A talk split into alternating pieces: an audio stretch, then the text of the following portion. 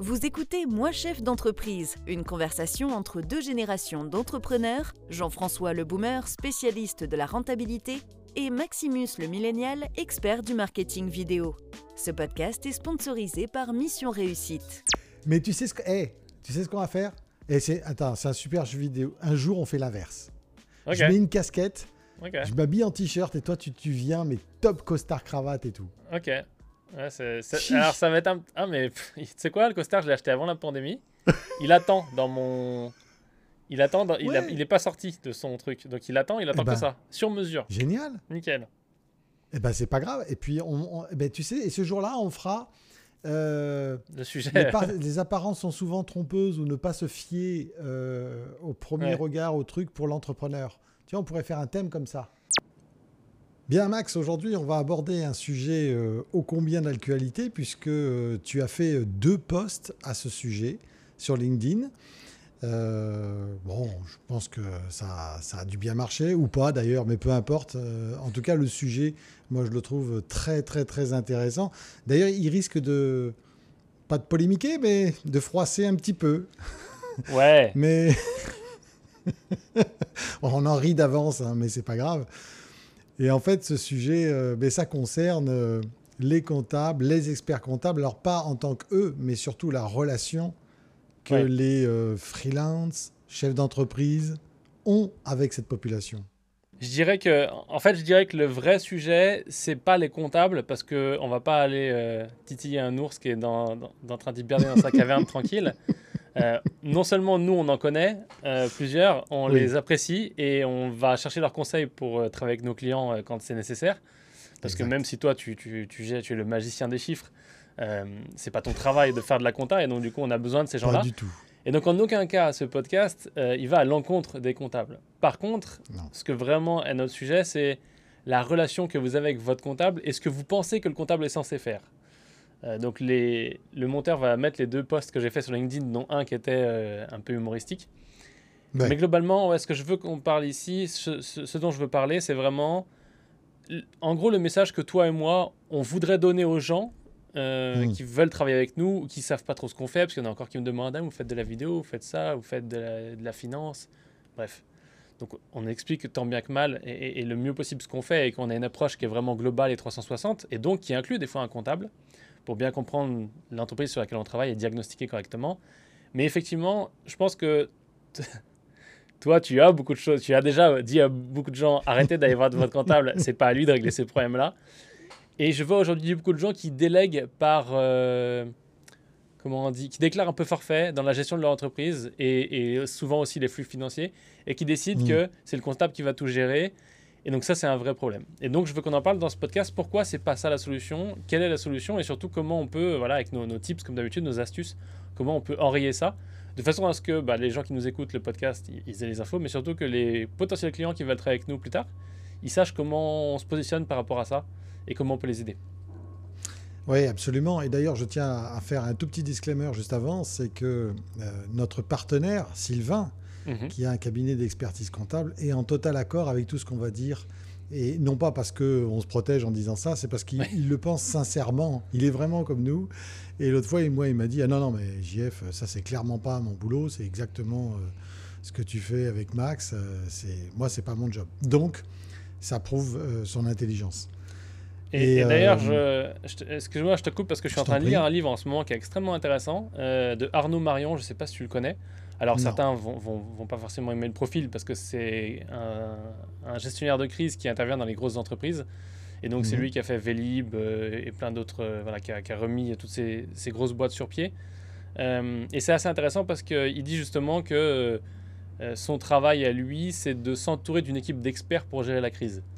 Et donc, Eh oui. ça, ça va toucher en partie à ce ce dont on parle aujourd'hui, mais je pense que le plus important, c'est qu'on se pose la question de savoir, ou faisons l'état des lieux de ce qu'on connaît aujourd'hui de la relation des gens qui sont peut-être, voilà, qui ont une expertise métier, qui ont un savoir-faire, mais la gestion d'entreprise, la gestion de la trésorerie et, et tout ce qui est indicateur, tout ce qui est euh, euh, pilotage, c'est pas forcément leur fort, leur point fort.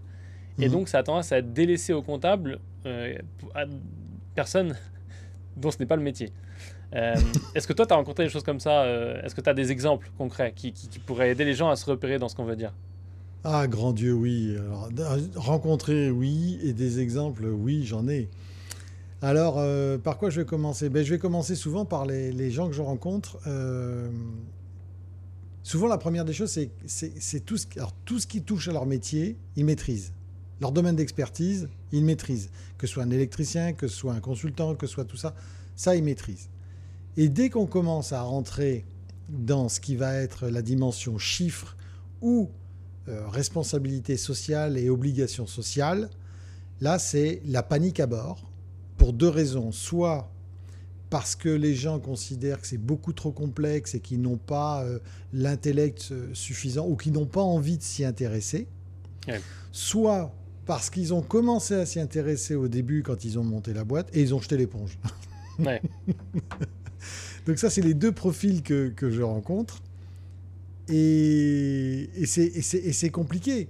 Euh, parce que euh, à ces deux profils-là, de toute façon, euh, moi je leur dis toujours la même chose. et je pense que tu, vas être d'accord avec ce que je veux dire, ou pas d'ailleurs, tu as le droit de ne pas l'être. je leur dis, la gestion des chiffres, c'est une chose, la responsabilité sociale et les chiffres qui vont avec, c'est une autre chose, mais la gestion de votre entreprise, au sens large du mhm. terme, euh, ça en est euh, la responsabilité. Et d'ailleurs, j'en veux pour preuve que toi aussi, tu as eu cette expérience-là en termes de responsabilité de gestionnaire, puisque quand tu as monté ou quand tu es allé aux États-Unis, euh, tu as eu des soucis par rapport à ça parce que tu avais une responsabilité qui t'incombait. Oui, effectivement, c'est un autre sujet, mais ça, ça a dérivé sur les taxes et effectivement, le, la loi américaine, parce que les Américains, ils aiment bien faire ce que moi j'appelle de l'overreach, euh, c'est-à-dire qu'ils vont, ils, vont, l'herbe elle est pas plus verte de l'autre côté de la clôture, puisque de l'autre côté de la clôture, hmm. c'est aussi à eux. Maintenant, ils ont décidé. Et donc c'est un peu, ils font ça avec des pays des fois, mais bon voilà. Mais, mais, ce que ça veut dire dans mon cas, effectivement, c'est que mon expatriation et d'avoir les entreprises dans, dans, différents pays a fait que le fait d'avoir la capacité d'engager l'entreprise avec ma signature, euh, hmm. selon les traités de taxes, définissait que je dois intervenir à, différents euh, enfin que je dois intervenir ici, faire des déclarations pour payer des impôts ici sur les proportions de, de, de, chiffre d'affaires de la société généré par l'individu qui est étranger. Donc là, à tous ceux qui ont envie de quitter le podcast, calmez-vous. C'était juste euh, pour vous montrer à quel point il y a des choses qui sont compliquées, euh, en, continuant l'exemple de Jean-François. Et, et, ça, c'est des choses que vous allez faire gérer par des experts. Et c'est ce que j'ai fait. En aucun cas, c'est moi qui le gère parce que ça dépasse mes compétences. Mais gérer votre entreprise, euh, que ce soit la stratégie, les flux financiers d'un point de vue opérationnel, et ça c'est le mot le plus important, c'est opérationnel, c'est-à-dire que on imagine que vous êtes des, des, dans le GIGN, voilà, vous êtes le GIGN, votre travail quand vous êtes dans le GIGN, quand vous êtes dans le peloton euh, d'intervention ou les gens qui vont agir dans la colonne d'assaut, c'est d'être opérationnel. On les appelle les opérateurs d'ailleurs, c'est d'être capable de tirer, de sauver, de, hmm. de défendre les coéquipiers, de faire un trou dans la porte, etc. Je ne suis pas spécialiste du GIGN, mais voilà. Donc c'est vraiment être, entre guillemets, un homme, une femme d'action. Et vous, entrepreneur, vous devez être aussi bien un homme d'action ou une femme d'action avec votre composante métier. Ce qu'on voit aujourd'hui beaucoup, nous, aussi bien moi que Jean-François, ou quand on travaille ensemble, c'est des gens qui sont très très bons dans leur métier, mais qui délaissent le reste, sauf le minimum qui est obligatoire de faire avec le comptable. Et du coup, quand il y a une question à laquelle ils ne savent pas répondre, ils vont vers le comptable qui, lui, n'a pas les compétences parce que c'est pas un opérateur. Son travail, c'est de faire en sorte d'être en règle fiscalement, euh, en, règle au niveau du plan comptable et de toutes les, mhm. demandes de la loi, euh, de vous aider à optimiser, de vous conseiller là-dessus, peut-être faire des structures de holding et ce genre de choses pour ceux qui ont les compétences. Mais mhm. leur travail n'est pas de vous dire si oui ou non vous devez investir en telle machine, si oui ou non vous devez embaucher telle personne, etc. etc. Ils peuvent vous donner du data pour définir si oui ou non vous avez la capacité basée sur leur expertise, c'est-à-dire que vous pouvez prendre leurs conseils, mais c'est pas eux qui prennent la décision et la décision ne devrait pas être éduquée que basée sur ce que eux ont à fournir comme information. Euh, qu'est-ce que tu conseillerais d'ailleurs à mettre en place pour ceux qui aujourd'hui sont voilà ils ont expertise métier on le sait ils savent faire mmh. mais, mais, la gestion les chiffres tout ça c'est compliqué sans dire que parce qu'il y a des gens qui gèrent aussi mais ou alors qui pensent gérer comment comment tu, tu imagines que ces gens ils pilotent leur business à vue? Parce que c'est ce qu'ils font ils font du pilotage à vue et qu'est-ce qu'on peut commencer? Alors, sans donner des tips, mais qu'est-ce que, comment on peut leur expliquer l'intérêt que ça a pour eux, plus que quoi faire exactement? Ah bah, tu, me, tu me transmets un, bâton difficile parce qu'il faut que je, faut que je tease sans donner les tips parce que dans bah, les réponses, il va y avoir euh, des tips. oui, démarre-toi, d'accord. mais globalement, voilà, quel, est l'intérêt pour eux?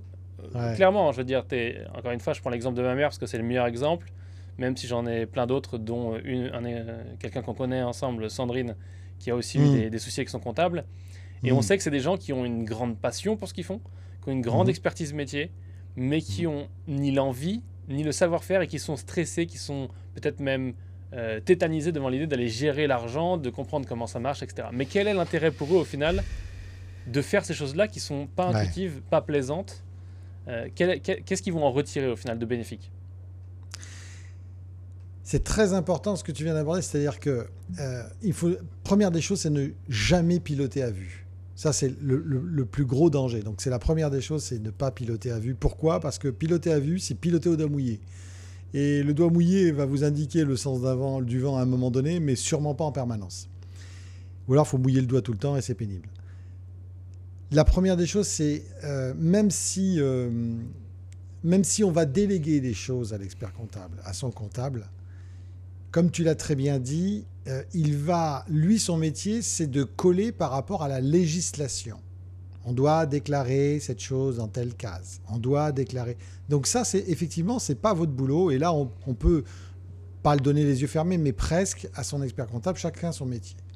En revanche, savoir si vous devez acheter le dernier iMacBook ou le dernier iPhone 12 pour savoir si ça va être bénéfique par rapport à votre métier, ça c'est vous qui pouvez le savoir. Ou prendre une décision, euh, parce que bon, c'est pas que des iPhones, mais ou c'est acheter une machine euh, qui coûte quelques millions, ou alors c'est faire un investissement dans la publicité, ou appeler un super cabinet de, de conseil comme Mission Réussite et rentrer dans le transformateur pour qu'on vous aide. Bref, n'importe quelle décision. Joli, magnifique. Pas que acheter du matériel, j'entends. Mais tu as entièrement raison. J'ai essayé simplement effectivement d'être le plus euh, pédagogique possible, mais je l'ai peut-être trop simplifié. Mais c'est exactement ça. C'est-à-dire que ce n'est pas lui qui va prendre cette décision à aucun moment. Il pourra simplement en revanche vous dire les impacts que ça va avoir c'est-à-dire financièrement sur votre entreprise. Si vous faites appel à, nos services, eh bien c'est une prestation extérieure, donc ça va rentrer directement en charge d'exploitation. Donc c'est très bien, il n'y a pas de problématique d'amortissement, c'est très simple, et on pourra booster très vite votre entreprise et générer de la valeur ajoutée. Lorsque vous achetez un matériel, eh bien en fonction du type de matériel, il va y avoir une problématique d'amortissement sur plusieurs années qui viendra influer sur le résultat de votre entreprise. Donc la première des choses, c'est ne jamais piloter à vue. Et deuxièmement, c'est d'essayer de se construire un outil le plus simple possible pour vous, pour pouvoir comprendre les, flux financiers les plus simples au sein de votre entreprise. Voilà. Euh, ça, je sais que toi, tu es un, passionné du process. Oui. Et que d'ailleurs, euh, oui, en plus, oui, tu l'as carrément euh, gravé en toi. Donc, c'est pour dire et que, et que tu, tu, mets en, œuvre ce genre de, de, de, tableau de suivi. Ouais, je, je, mets ce genre de tableaux de suivi qui sont très très simples au final et c'est assez dingue. Je le disais dans un post LinkedIn justement sur le comptable l'autre jour euh, que je mhm. sais pas où j'ai appris ça, je sais pas comment j'ai appris ça, je sais pas quand j'ai appris ça. Je pense que c'est le fait d'avoir. Je le faisais déjà avant parce que tu sais, quand j'étais un gamin, je travaillais, je balayais à la cour du centre équestre, je gagnais 5 euh, francs. Après, je mhm. les mettais dans ma tirelire, j'achetais un magnétoscope. Après, je revendais le magnétoscope. tu vois, et j'étais vraiment euh, dans cette démarche de je dois avoir mes calculs correctement et je peux pas, euh, je peux pas improviser. Et après, je pense que c'est simplement euh, être intermittent. C'est quand même, même si on est très critiqué par, par les gens qui savent pas ce que c'est, qui savent pas comment ça fonctionne et qui pensent que les intermittents c'est que des gens qui travaillent pas. Mhm. Avoir commencé ma carrière comme ça au cinéma et en publicité, ça m'a aidé à. Parce qu'au final, tu es tu es un peu entrepreneur mais sans l'être. Euh, si tu veux, tu travailles pour un circuit qui est fermé, c'est-à-dire qu'il n'y a pas 20 000 entreprises pour lesquelles tu peux travailler quand tu es dans le cinéma et la pub. Donc tu es un peu entrepreneur sans être entrepreneur, donc tu dois gérer tes finances, tu dois mettre de mm. côté, tu dois faire attention, surtout voilà les impôts qui vont partir, parce qu'il y avait des mois où je gagnais 1000, il y avait des mois où je gagnais 3000, 10 000, enfin c'était de la folie en termes d'irrégularité. Euh, sur l'année, ça se glissait, mais c'était. Et donc, je pense que ça, c'est ce qui m'a appris ça. Donc, quand je suis passé à une entreprise et à plusieurs entreprises, écoute, tu, tu multiplies juste le même système, hein, les factures, le machin, le truc, le bidule. Et c'est marrant parce que moi, je pensais que tout le monde faisait comme ça. Tu sais, bête comme je suis, naïf comme je suis. Et puis un jour, j'ai vu euh, comment fait ma mère, j'ai vu euh, comment font d'autres gens, et je me suis dit, mais comment ça Vous avez du mal à payer la TVA Mais comment vous avez du mal à payer la TVA Vous n'avez pas un compte sur lequel il y a toute la TVA Et après, vous n'avez plus qu'à faire le prélèvement sur ce compte-là par les impôts directement? Ah non. Ah d'accord, ok. Donc euh, ça c'est pour moi c'est la base de la base de la base quoi. C'est création de compte en banque, création de compte de TVA. Euh, mais bref, écoute, les gens, effectivement, ne fonctionnent pas comme ça. Pour moi, c'est basique. Euh, mais je pense qu'au-delà de ça, et d'y voir plus clair, parce que ça, ça va apporter de la clarté, hein, on le sait. Hein, si, si, on se dit, le, comptable, il envoie justement le petit courrier en disant ce trimestre, on paye tant de TVA et que tu vois que sur le compte, tu les as, mais, mais imagine le changement de ta vie quoi, par rapport à quelqu'un qui court après sa TVA tout le temps. Et ça parle peut-être pas à tout le monde, parce qu'il y en a qui sont rigoureux, mais moi, je sais qu'il y a beaucoup, beaucoup de gens qui sont en stress à, à cause de ça. quoi. Moi, j'en ai vu euh, très peu des rigoureux. Hein. Je te coupe là, mais c'est juste pour faire non, mais je... Ah non, mais je, je, te très, crois. Très peu. Il y en a, mais. Écoute, je te crois et on est là pour les aider, donc c'est tout aussi bien. Absolument. Euh, mais je pense que le manque de rigueur, c'est, on devrait pas, c'est pas leur faute, je pense. Une chose qui est très importante, et, et j'utilise pas ça comme font les gourous de l'internet pour euh, pour déculpabiliser les gens pour pouvoir leur vendre un truc. mais il faut reconnaître que c'est pas leur faute ou en tout cas, c'est leur responsabilité, mais on va dire, ils, ne ils, cherchent pas activement à le faire mal. Tu vois ce que je veux dire? C'est plus de, de, de, du, du, du, freeze, tu vois, du stress de oh mon dieu, je sais pas quoi faire, oh mon dieu, je sais pas par où commencer, etc. etc., etc. Et si mm. ils ont le, le, le, le courage d'aller demander à leur comptable qui va commencer à leur sortir des termes compliqués, parce qu'on sait très bien qu'il y a une chose que les experts sont pas bons, c'est à être pédagogue. Euh, l'exemple de ma mère la semaine dernière qui me racontait ça, où sa, comptable lui a donné des conseils sur la gestion de son entreprise alors que elle, elle est employée comptable d'une entreprise. Je veux dire, à un moment donné, on, va falloir que tu te fasses un petit peu d'expérience opérationnelle parce que les conseils qu'elle donne étaient totalement claqués en plus de ça. Mmh. Et donc, du coup, il y a ce truc-là où dire, effectivement, tu es peut-être perdu et en plus, tu sais pas où trouver les bonnes informations. Euh, Tu sais pas si elles sont fiables tu sais pas comment attaquer. Tu sais, comme ils disent, les, euh, pour manger un éléphant, on fait une bouchée à la fois. Euh, donc ça, c'est vraiment compliqué. c'est l'avantage que nous, on a quand on intervient, c'est que non seulement on fait le travail en partie, en plus de ça, on est pédagogue et on utilise des mots simples. Euh, on peut aussi faire des mots compliqués, nonobstant, liminaire, etc. et on peut aussi mettre des costumes et des chemises, mais ce que je veux dire, c'est qu'on sait ah. faire simple. Et, ça, je pense, c'est un, un, atout. Oui, moi, j'ai pas le mieux aujourd'hui. je me suis déjà coupé les cheveux, c'était pas mal. Mais du, coup, je pense qu'il y a un truc. Euh, est-ce que toi, tu peux, dans, ton expérience, pour qu'on continue sur cette espèce de d'apporter la clarté, parce que ça, on l'a défini, ça va apporter la clarté aux gens. Mmh. Comment ça va les aider au niveau opérationnel? Est-ce que tu as des exemples de, de gens euh, que tu as accompagnés, de, de clients? Faut que j'arrête de dire gens. Euh, est-ce que tu as des exemples de qu'est-ce que ça leur apporte comme niveau de clarté? Qu'est-ce que ça change concrètement dans leur vie, tu vois? Parce que eux, en fait, ils font leur job, et la compta, ils en ont un peu rien à foutre. Euh, ils font un peu au jour le jour, par défaut plus que par envie, j'ai l'impression. Et donc, comment on, comment on fait en sorte de, leur montrer qu'il y a une autre solution? Bah, Une fois qu'on a commencé à mettre en place certains outils, c'est-à-dire que moi, je leur dis toujours, euh, en tant que chef d'entreprise, et je ne veux pas, je veux pas qu'on déborde sur notre prochain thème, qui va être très, très, très, très intéressant aussi. Euh, on a commencé à l'effleurer doucement, là. Je t'ai laissé faire, mais on, on l'a caressé. Enfin, tu l'as caressé. Euh, mais effectivement, je leur dis, attention, euh, quand vous êtes chef d'entreprise ou freelance, peu importe, c'est la même chose. Hein. Quand vous êtes responsable de, de votre business et de vos finances, vous avez une part de responsabilité. C'est pour ça quand tu disais tout à l'heure, c'est pas vraiment de leur faute. J'étais là dans ma tête en disant, euh, c'est presque euh, responsable mais pas coupable. Et en fait, euh, c'est pas aussi simple que ça. Quand oui, j'ai nuancé quand même. Hein. J'ai nuancé quand même sur le fait qu'il y a une question de. C'est clairement leur responsabilité. Mm. Et pareil, quand tu as un employé qui fait n'importe quoi, c'est ta responsabilité, c'est toi le patron à la fin, mm. ou la patronne. Mais il est vrai que ils, ils, cherchent pas activement à le faire mal. Ils sont, c'est ça que je veux dire. Ils sont pas, comme tu disais, ils sont pas coupables de, de, de, de, malveillance ou de mal faire ou de manque de rigueur. Il n'y a pas une intention euh, au départ. Pas une mauvaise intention, c'est plus une absence de, connaissance ou de savoir, ce dont on va parler plus tard. Mais je t'ai coupé. Non, non, mais je t'en prie. Et donc, euh, ce que je leur dis, c'est qu'ils ont une, une, responsabilité, et cette responsabilité, c'est déjà de faire vivre leur propre business. C'est-à-dire de pouvoir gagner de l'argent suffisamment pour pouvoir se payer à la fin du mois, se payer à la fin du mois, certes, mais surtout se payer eux en premier et ensuite payer les factures.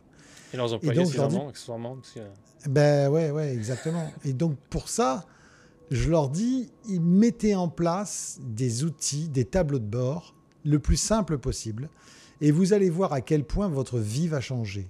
Et les mhm. changements, alors pourquoi? Parce que souvent, en fait, en amont, ils me, disent, j'y comprends plus rien. Je suis dans le brouillard. Mhm. Euh, ça rentre, l'argent rentre d'un côté, c'est très bien, mais dès qu'il sort, j'ai l'impression que j'en sors plus que ce que je rentre. Je comprends plus ce qui se passe. J'ai l'impression de ne pas être le pilote de mon propre bateau, avion ou voiture. Et là, oui, vas-y, je t'en prie, si tu veux dire quelque chose. Là, c'est. Il y a cette peur de savoir aussi, je pense. Parce que on vit dans une espèce de. Quand tu es dans cet état-là, tu vis dans une perception. Mhm. Moi, je l'ai vécu cette année, euh, parce que comme tu le sais, j'ai avec mes soucis dont on parlait tout à l'heure, enfin soucis non, mais avec les, les inquiétudes euh, dues à, mhm. à, mon expatriation, j'ai recréé euh, certaines de mes boîtes en France, enfin bref, bazar pas possible. Euh, et j'ai eu une période euh, où j'étais dans le noir total financièrement parce que hmm. j'avais de l'argent qui partait dans tous les sens, qui revenait dans tous les sens entre trois ou quatre entreprises différentes. C'était ce qu'on pourrait appeler entre nous le shit show. Et en fait, je pense que tu as un moment où moi, j'avais peur, en fait, j'avais peur parce que je ne savais pas. Et donc, j'étais dans le doute de Ah mon Dieu, est-ce que ça va passer? Donc, j'avais mis des dépenses hmm. en, en, arrêt, j'avais des projets qui s'étaient en stand-by, etc. Et pour moi, ça, c'est pas agréable. Mais je sais que les gens ont plus tendance à ressentir l'inverse. C'est-à-dire que ils imaginent que peut-être ça va pas aussi bien que d'habitude. Leur perception, c'est que cette semaine, il y a moins de clients qui ont passé l'entrée de la boutique. Ou alors le chiffre d'affaires était moins bien ce mois-ci et mieux le mois dernier, mais ils savent pas.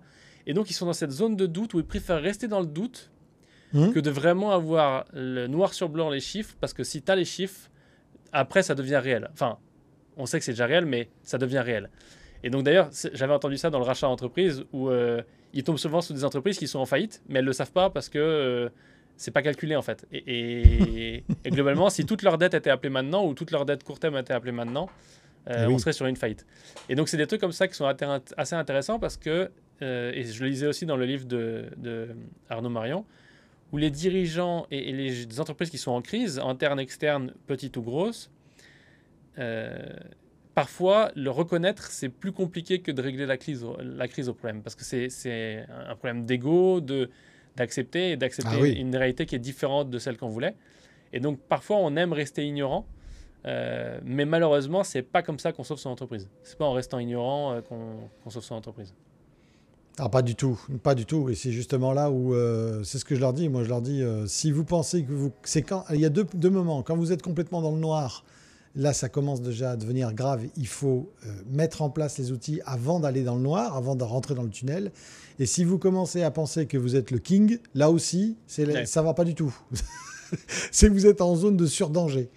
Euh, et donc, euh, mais tout cela, même pour, pour, pour, des gens qui ne vivent pas ce que toi tu as vécu quand même cette année, parce que c'est très particulier, avec des montages encore plus particuliers, avec des problématiques particulières, mais ne serait-ce que pour quelqu'un qui a simplement une activité sur le sol français et qui fait ce déni de réalité parce qu'il se dit oh là là, c'est pénible, j'ai pas envie de voir. Là, il faut se dire une chose, c'est que vous êtes en train de creuser votre tombe à vitesse grand V. Et, et, ça va aller, mais très très vite. Et vous allez en plus rentrer dans une spirale négative de oh, c'est pas de ma faute, oh, j'ai oublié, oh, mais je comprends pas, ah, mais ok, ok. Mais il y a des solutions simples à mettre en place. Donc, il faut se dire une chose, c'est que euh, il y a toujours quelque chose à faire, pas forcément compliqué, par contre, il faut savoir se tourner vers les bonnes personnes pour recevoir cette aide. Et c'est pas que je veux nous faire de la pub une fois de plus, non. mais grand Dieu, non, pas du tout, c'est pas, mon genre. Bah, bien sûr, bah voyons. Mais, mais notre jeu, c'est aussi d'être cette lanterne qui va éclairer la route du développement de leur entreprise, le chemin de leur entreprise. Et c'est aussi leur, leur montrer que les choses peuvent être simples. C'est-à-dire gérer une entreprise, c'est quelque chose qui est très simple à partir du moment où on a mis en silo, on a bien compartimenté qui est responsable de quoi. Hum, et, accessoirement, on fait des connexions entre les silos parce que c'est. Oui. Si on crée, les silos et pas de communication, c'est un vrai problème que j'ai aussi rencontré. Et une chose qui est intéressante d'ailleurs en parlant de, charge de travail euh, par rapport à ça, parce qu'effectivement ça pourrait paraître comme je rajoute une charge de travail, c'est compliqué, j'ai pas le temps. Alors ça, j'ai pas le temps. si on compte le nombre de fois on l'a entendu, on, vient, on devient riche. Euh, surtout si on était payé à chaque fois qu'on l'entend. Mais et, c'est marrant parce que je suis en train de travailler sur un mini audit, enfin de, de pré-prévoir un audit qu'on va potentiellement faire. Et c'est marrant parce que en 10 minutes d'analyse, j'ai déjà trouvé la moitié des choses qu'on peut leur faire arrêter de faire et ça donnera, ça aura, ils n'auront pas de différence dans leur business euh, négative. Euh, au contraire, ils vont juste récupérer du temps et de l'énergie. Euh, pareil sur leur site internet, tout ce qu'on va pouvoir nettoyer qui n'a pas d'intérêt. Et, c'est mhm. d'ailleurs un des trucs les plus importants, c'est et c'est galvaudé, c'est cliché, mais c'est l'assise mort quoi. Faut, faisons moins, faisons moins, faisons simple, faisons ce qui marche et hmm. mettons le reste de côté. Et je pense que si on revient au basique, de dire, OK, on va faire notre corps métier, notre, notre euh, corps compétence, et qu'on va derrière se baser sur euh, une bonne gestion opérationnelle, on va sortir du brouillard, comme tu dis, on va sortir de cette frustration de j'ai pas assez de clients, je sais pas ce qui marche pas, mon site internet fait pas assez de ventes, euh, et pourtant j'ai fait X, Y et Z, etc. On sort de cet aspect aussi de, de mauvais diagnostic qu'on fait soi-même, parce que bah, déjà on est trop proche du problème pour voir le, le, pour le diagnostiquer correctement, mais en plus de ça, on n'a pas les data. Et donc du coup, on arrive d'un coup dans une espèce de, tu vois, euh, on sort de la forêt brouillard, comme tu sais, la forêt enchantée, euh, où, y a les, où tu risques ton, ta vie dans, dans les cendrillons et autres. et tu sors de cette forêt-là, et d'un coup, tu arrives dans une, une, grande plaine où non seulement tu vois plus clair, mais surtout tu sors de la, de, de la paralysie opérationnelle qui était induite par le fait hmm. de ne pas savoir. Et là, je viens d'utiliser plein plein de mots très intelligents comme ça. On a on aura des, des clients. Euh, tu, tu lis dans mon esprit, hein. c'est horrible, hein. c'est affreux. J'en ai, peur. Hein. Je vais fermer les yeux, je veux plus que tu me lises dans ma tête. Ce que je veux dire par là, c'est que, euh, et c'est très important avant qu'on donne les tips, c'est que la plupart des mots que vous avez dans votre entreprise aujourd'hui, mots comme une douleur, euh, et des diagnostics que vous faites de ces mots sont pas les bons. Donc déjà, vous n'êtes pas les bonnes personnes pour régler le problème. On peut rarement créer un problème et le régler soi-même entièrement. Et ce qui est sûr et certain, c'est que plus on est dans le noir sans indicateur, ce que les mecs en startup adorent appeler les KPI, euh, donc euh, nous on va juste appeler ça des mmh. indicateurs, hein, on, va, on, va, pédagogiser les choses. Mais plus on est dans le noir, moins on a la capacité de prendre des décisions opérationnelles pour faire vivre le business au jour J, mais pour prévoir son futur et donc faire de la stratégie. Parce qu'aujourd'hui, euh, si on prend un exemple de, quelqu'un qui a aucune notion de où il en est, ou alors c'est rudimentaire, c'est pas tenu à jour. Dès qu'il y a un problème qui est détecté, le problème va être détecté, il va être diagnostiqué sur une chose qui n'est pas forcément la vraie cause. Euh, ensuite, pour prendre des décisions, on va se baser sur des datas qui n'existent pas ou qui ne sont pas à jour, et ça va forcément pas marcher. Et donc c'est pour ça que moi, plutôt que de, de, dire bonjour, je fais X ou je fais Y, dans Mission Réussite, c'est vraiment, on, on a regroupé des experts. Euh, de façon à ce qu'on puisse intervenir chacun avec sa zone d'expertise mmh. et donner une image globale, avoir une approche globale. Hein. on en parle beaucoup de, dans les podcasts précédents du vendeur de site qui t'a mal au pied veut te vendre un site. Euh, et malheureusement, c'est ça aujourd'hui, c'est que le marketing c'est à la mode et tout le monde veut vendre du marketing et c'est génial. Et c'est une partie de mon travail aussi euh, dans la vidéo et dans le reste.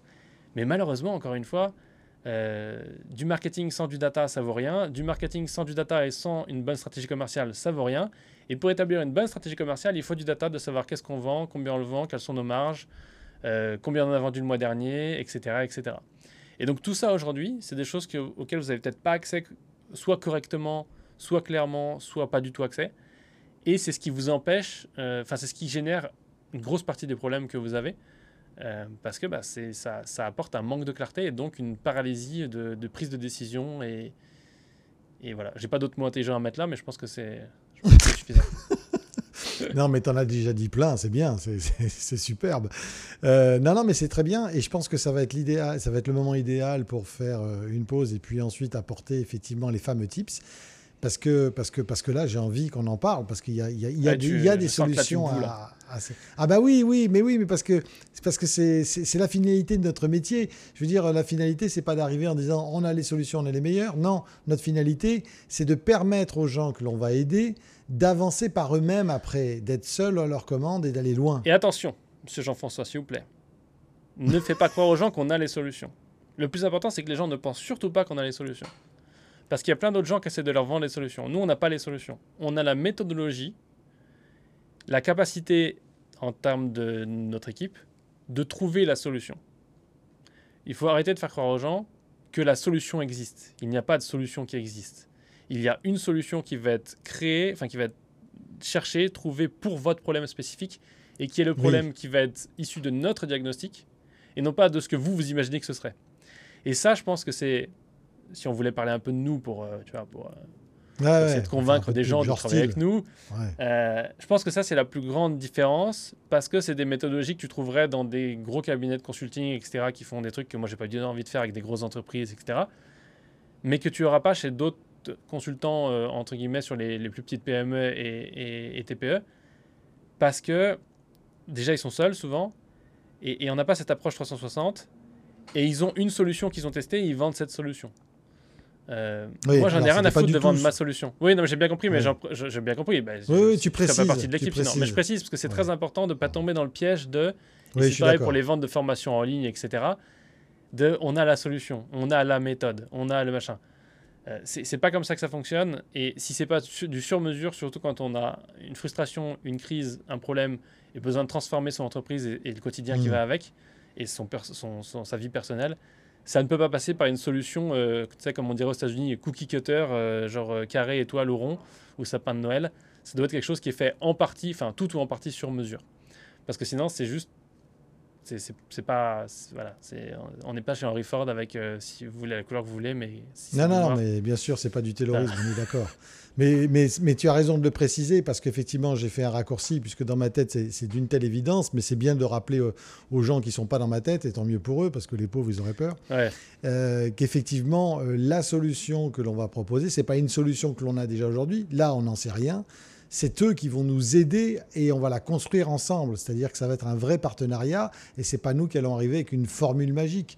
On Ouais. a juste de l'expérience parce qu'on a rencontré des tas de problématiques qui souvent ont des rails communs, mais la loco qu'on va mettre dessus, c'est une loco à la couleur de la, du- de la problématique de la personne, aux couleurs de la, la société, à la volonté de l'entrepreneur qui est en place. Bien sûr, tout à fait. Mm. Et, et c'est c'est exactement ça. Donc euh, j'ai envie de dire, passons maintenant aux tips, euh, Allez. aux astuces. Si vous aimez ce podcast, n'hésitez pas à le noter, le commenter et le partager. Et si vous souhaitez être accompagné dans votre projet par Jean-François et Maximus, alors rendez-vous sur missionreussite.com. Bien Max, nous voici de retour euh, après cette petite pause. Euh, une partie euh, que ceux qui nous écoutent adorent, c'est euh, la partie sur les tips. Oui. Et un des premiers tips dont tu vas nous parler, c'est justement la gestion des émotions des dirigeants d'entreprise. Oui. Et je ne me prétends pas du tout spécialiste à ce sujet, voire même, du tout, voire même en dessous de jeune Padawan, si tu veux. Euh, mais, mais pour être très honnête, je, bien que moi je ne sois pas spécialiste de gérer mes émotions, en tout cas je suis spécialiste de ne pas faire payer aux autres mes émotions. Ça, c'est plutôt pas mal.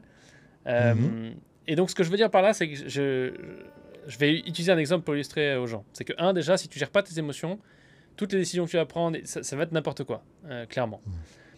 Je donne un exemple clair. On a une euh, Ben qui a une, une cliente euh, avec qui ça se passe très bien. Et en fait, ça marche super bien. Mais du coup, elle veut faire moins de ce qui marche parce que ça marche bien.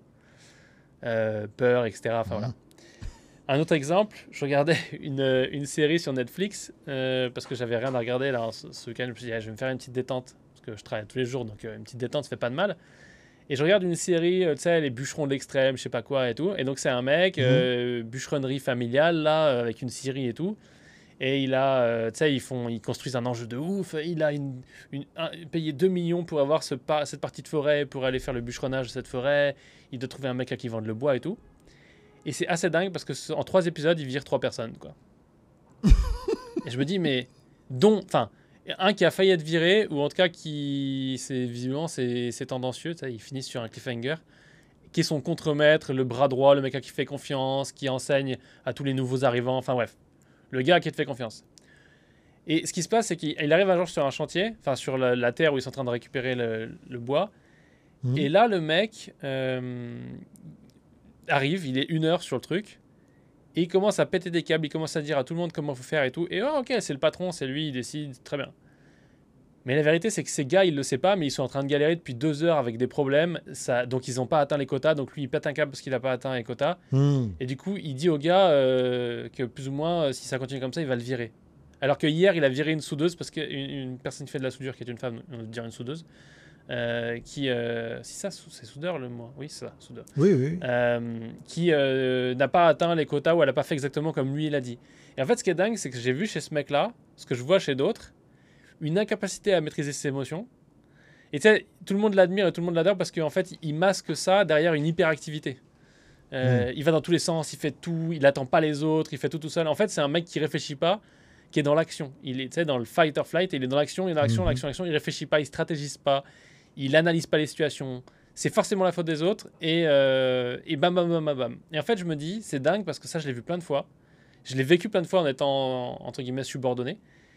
Et c'est les pires C'est le truc le pire, parce que ça tue ton entreprise, ta relation avec les clients, ta relation avec tes employés, qui envenime encore plus tout ça. Tout ça parce que tu n'arrives pas à gérer tes émotions, et parce que comme ce mec-là, peut-être que la situation financière n'est pas la bonne, etc. etc. Et donc il y a une première hmm. chose à savoir, c'est que si on ne fait pas le travail sur soi-même, et qu'on décide de euh, faire payer les autres le fait qu'on ne gère pas nos émotions et que l'entreprise va mal, on ne peut pas régler la situation. Et ni moi, ni Jean-François, ni personne pourra vous aider. Enfin, sauf si on commence par gérer vos émotions, justement. Mais personne ne pourra vous aider parce que si vous voulez pas accepter les responsabilités de votre poste, on ne pourra pas régler les problèmes. Parce que en vous victimisant et en faisant payer aux autres votre victimisation et le fait qu'ils ne font pas le travail correctement et que c'est leur faute, etc., aussi incompétent qu'ils soient pour certains, en vous victimisant, vous vous enlevez le pouvoir d'agir.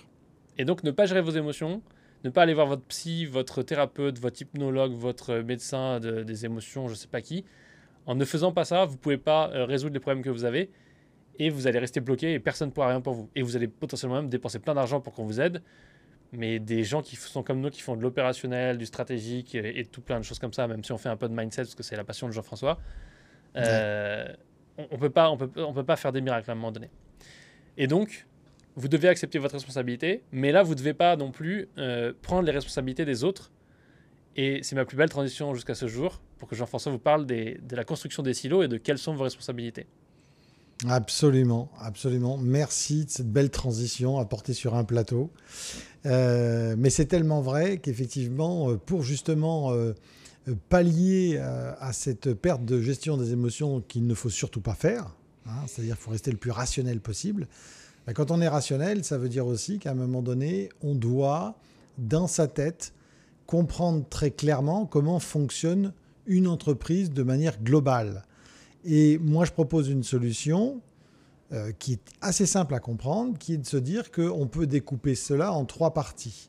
La première partie correspond à votre expertise métier. Si vous êtes un bûcheron, bah, vous savez parfaitement couper les arbres, vous savez parfaitement quel arbre il y a à couper, comment le transporter, et ainsi de suite. Donc ça, c'est votre expertise métier. Première, première zone. Deuxième zone, c'est celle de la responsabilité du chef d'entreprise. On l'a dit dans la première partie, gérer son entreprise, c'est de la responsabilité du chef d'entreprise. Et ça va forcément passer par des choses que quand on est euh, expert dans son propre domaine d'activité, bon, on va prendre le bûcheron ou pâtissier, on s'en fout, on prend deux extrêmes, on n'a peut-être pas envie de s'intéresser aux chiffres, à la gestion financière de son entreprise. Et pourtant, c'est bien le métier du chef d'entreprise de faire cela aussi. Et le troisième point, c'est tout ce qui va euh, correspondre un petit peu au travail de l'expert comptable et de tout ce qui en découle des obligations sociales, fiscales et je dirais même juridiques c'est-à-dire quand oui, on, peut même y mettre l'avocat aussi. Hein. J'y pensais. C'est vraiment cette zone où nous, c'est pas notre corps compétence, c'est pas notre responsabilité à 100% parce qu'on n'a pas, on fait appel à des mmh. prestataires qui ont les diplômes et qui sont reconnus. Et donc ça peut être au final, bien sûr, on parle beaucoup du comptable dans cet épisode, mais ça peut aussi être l'aspect juridique, euh, médical. Oui, tout à fait. Ce sont des, tiers extérieurs, des conseils, mais on parle du comptable parce qu'effectivement, c'est le, le thème du, du, du, podcast. Mais, mais vraiment segmenter ces trois zones-là et alors, comme le disait Max dans la première partie, surtout, reliez bien en tel. Il faut que ces trois zones soient parfaitement reliées. Ça n'est pas des choses complètement cloisonnées, fermées et inaccessibles. C'est la plus grande difficulté du chef d'entreprise, c'est de porter plusieurs casquettes, voire même trois, parce qu'il y a, le côté euh, totalement schizophrène. Hein. C'est-à-dire que vos intérêts personnels à vous en tant que personne physique euh, peuvent différer de l'intérêt de la personne morale ou même du business en tant que tel, si on peut imaginer que son business, euh, on peut le représenter sur une personne quand on n'est pas une société. Et, des fois, il y, a des, il des contradictions. Eh bien voilà, le deuxième type, c'est ça. Et, euh, pour mettre, euh, pour faire pour que ces, ces trois façons de voir son entreprise fonctionnent au mieux, eh bien là, Max va vous parler effectivement des choses à mettre en place par rapport à ça. Et ces choses sont des choses simples, mais totalement indispensable. Effectivement, et j'avais presque oublié ce dont je devais parler, euh, tellement ta transition était impressionnante. Euh, mais effectivement, alors, il faut bien comprendre une chose. Euh, je veux revenir sur quelque chose que tu as dit, c'est que, je dis beaucoup de fois chose d'ailleurs, c'est que c'est la responsabilité du chef d'entreprise de, de gérer les finances, etc. Et je suis d'accord, mais j'irai un tout petit peu plus loin pour rendre les choses plus concrètes, ou en tout cas pour donner un autre aspect de cette même pièce.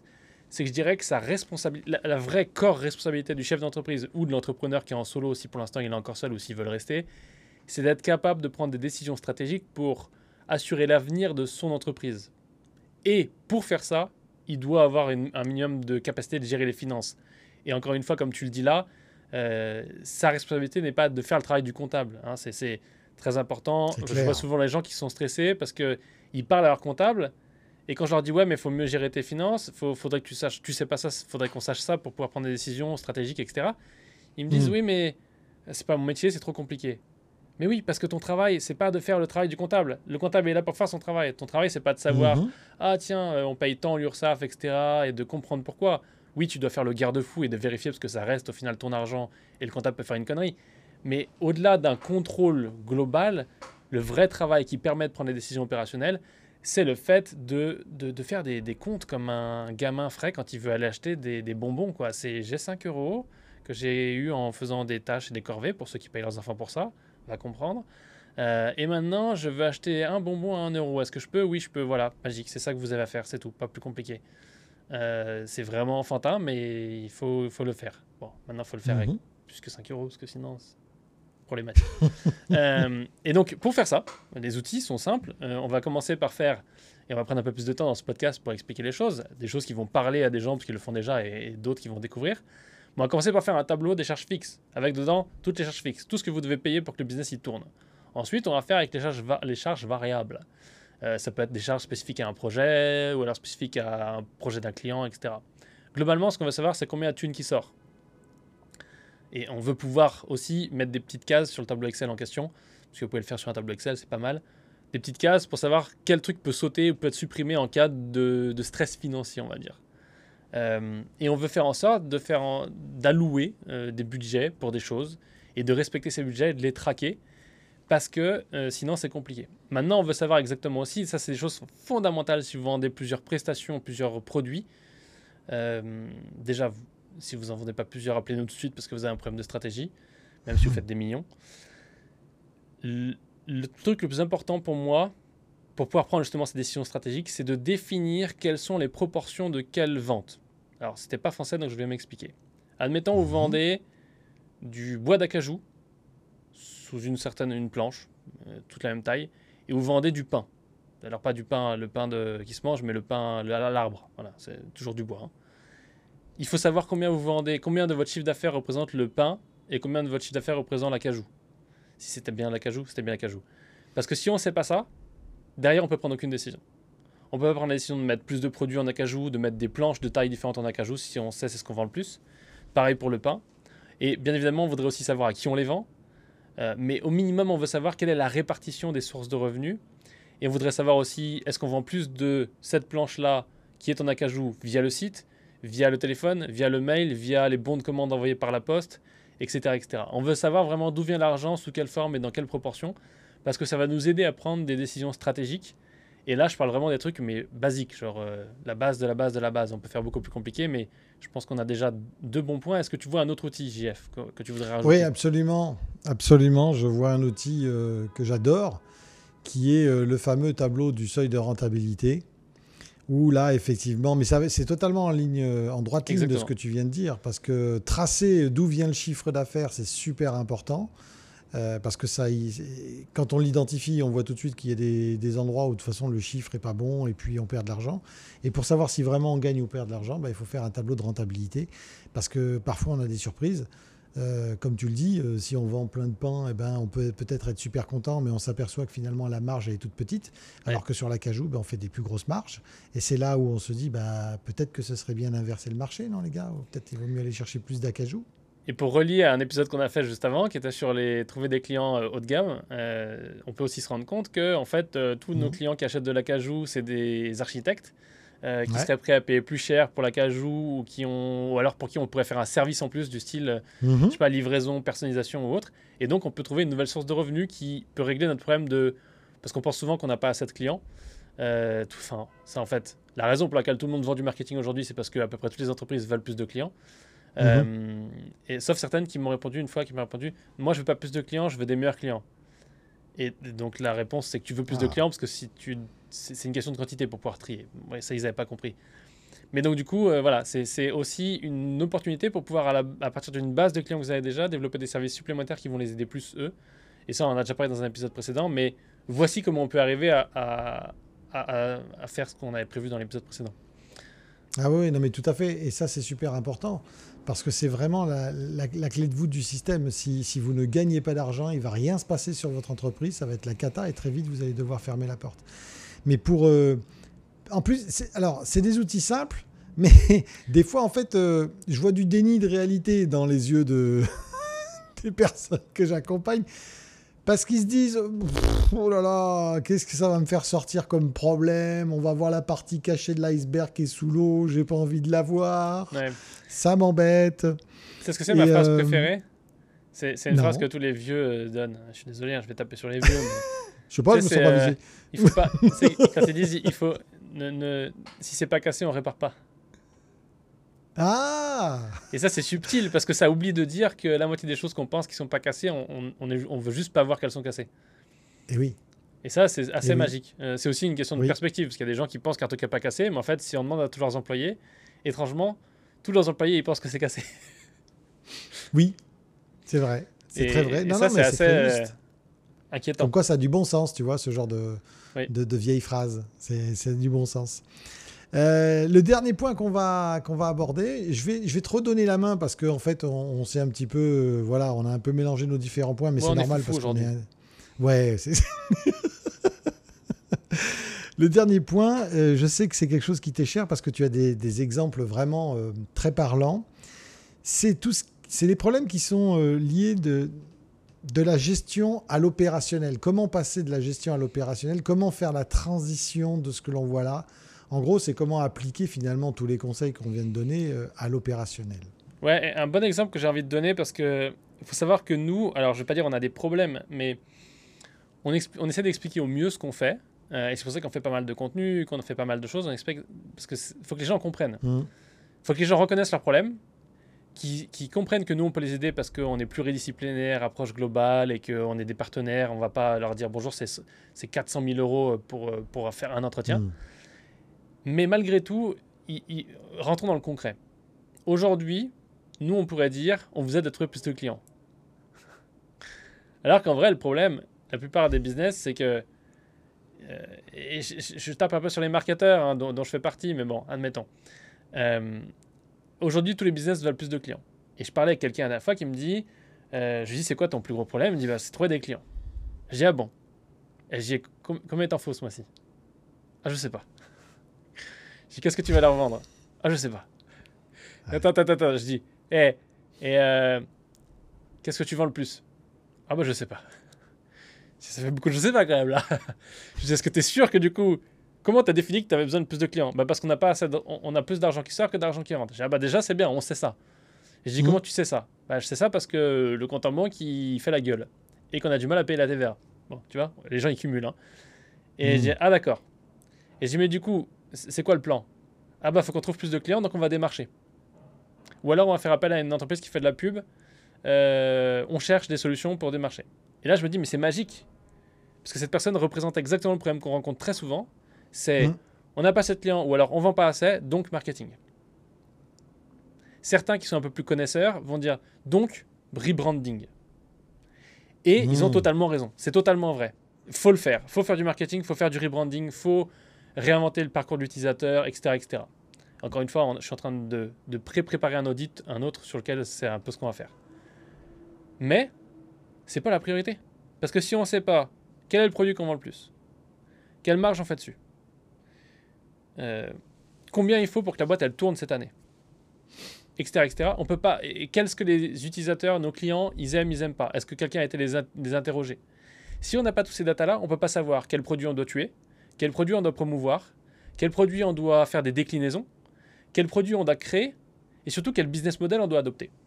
Si je donne un exemple, cours de yoga. Bonjour, j'ai pas assez de clients. D'accord Je parle pas de cours de yoga genre à la MJC, le truc euh, machin, je parle de cours de yoga professionnel, c'est t'es instructeur de yoga, c'est ton métier quoi.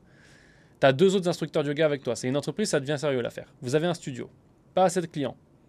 Admettons, c'est pas la faute du Covid. Mettons le Covid de côté parce que ça va devenir l'excuse de tout le monde. La vérité, c'est qu'il y a trop de business qui sont mal gérés et le Covid, c'est juste l'épée de Damoclès qui attendait de tomber. Enfin, c'est, le Covid, c'est le ciseau qui a coupé le, fil de l'épée de Damoclès.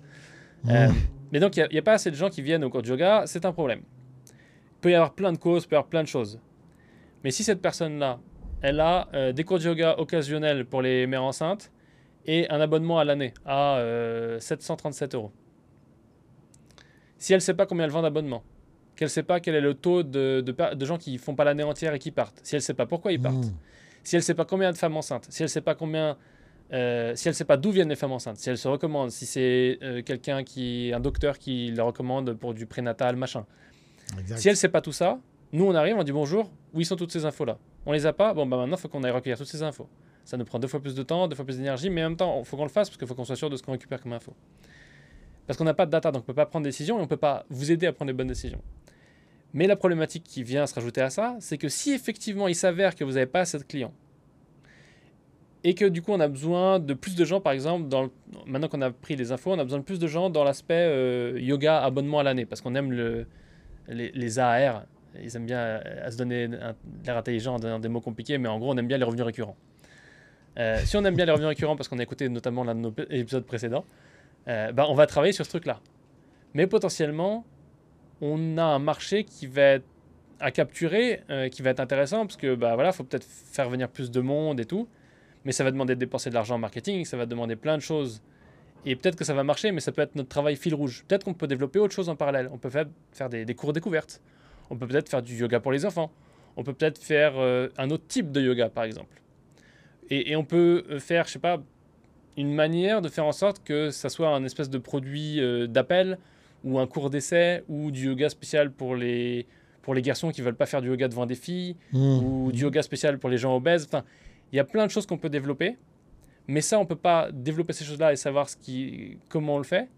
Euh, par exemple, on peut sortir un cours spécial de yoga pour les, les, femmes, euh, sans hommes dedans, parce que c'est visiblement ça la mode, ou faire l'inverse, d'ailleurs, tiens, on va faire un cours sans hommes, euh, sans, sans, sans, sans, femmes, pour les gens qui sont obèses, et ça serait 49 euros.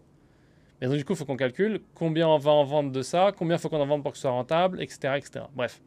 Cet exemple est assez long, mais ce que ça veut dire, c'est que c'est une illustration de à quel point on ne peut pas prendre des décisions si on n'a pas les datas, s'ils ne sont pas à jour et s'ils ne sont pas fiables. Et donc votre travail à vous, c'est pas forcément de prendre des décisions sur ces datas-là, c'est d'être capable de le faire, euh, mais c'est que si vous voulez faire appel à des gens comme nous pour vous aider, il faut que vous ayez la capacité de regarder des datas et de les trouver. Parce que si on arrive avec ces que des feuilles blanches, euh, on ne pourra pas faire grand-chose et vous, vous pouvez rien faire même seul. Donc c'est pour ça que tout ce qu'on vous a dit là, c'est important. Et ça, c'est pas votre comptable qui va le faire, c'est pas votre avocat qui va le faire, c'est pas votre stagiaire qui va le faire. C'est vous qui devez le faire, qui devez le faire faire et contrôler que ce soit fait correctement et que ce soit fiable. Voilà. Hein. J'ai l'air énervé comme ça, mais ça. Des fois, ça m'agace. des fois, ça m'agace quand on répond Oh bah non, je sais pas. Tu dis, mais qu'est-ce que tu fais dans cette entreprise? Après, tu, sais, tu vas voir leur profil LinkedIn et ils ont marqué CEO. CEO, wow, again, the beast to fly. Oui, mais ça, c'est la preuve d'une personne qui est euh, très clairement dans le brouillard. C'est-à-dire qu'il n'a aucune prise de hauteur, aucune visibilité, aucune stratégie sur l'avenir, euh, aucune information et qui, a vraiment besoin à ce moment-là de mettre en place euh, un process, des outils, une vision, une stratégie. mais c'est bien, là, dans le dernier, dans le dernier point, tu as donné énormément de tips. S'il y a une société qui donne des cours de yoga, là, c'est cadeau. Hein, parce que c'est aller dans tous les sens. Hein. Ouais, là, c'est vraiment des beaux cadeaux. J'espère qu'ils sauront l'apprécier. Ça s'applique à tous les autres cours, hein, cela dit, hein, musique, machin. Euh. Oui, bien sûr. Bah, il, suffit de, il suffit de le transposer à chacune de ces expertises hein, et puis euh, à faire la même chose. absolument. Euh, je pense qu'on a bien fait le tour de la question par rapport à ce, podcast, Ah bah là, on a dépassé le temps, mais mille fois. donc, Mais nous, nous quand on, donne, généreux. on compte pas. Voilà, voilà c'est ça, c'est ça. On donne, on donne, on donne. J'ai donné, donné. Et puis, euh, bah, c'est le moment de, se donner rendez-vous pour le prochain podcast, qui va être aussi un sujet euh, super intéressant. Oui, on va pouvoir encore euh, dire aux gens que c'est pas bien ce qu'ils font. ouais, ça, on va passer pour les pères tardus. bon, sur ce, suite au prochain épisode. C'est la fin de ce podcast. Merci d'avoir écouté Moi chef d'entreprise. Si vous avez apprécié cet épisode, n'hésitez pas à le noter, le commenter et le partager.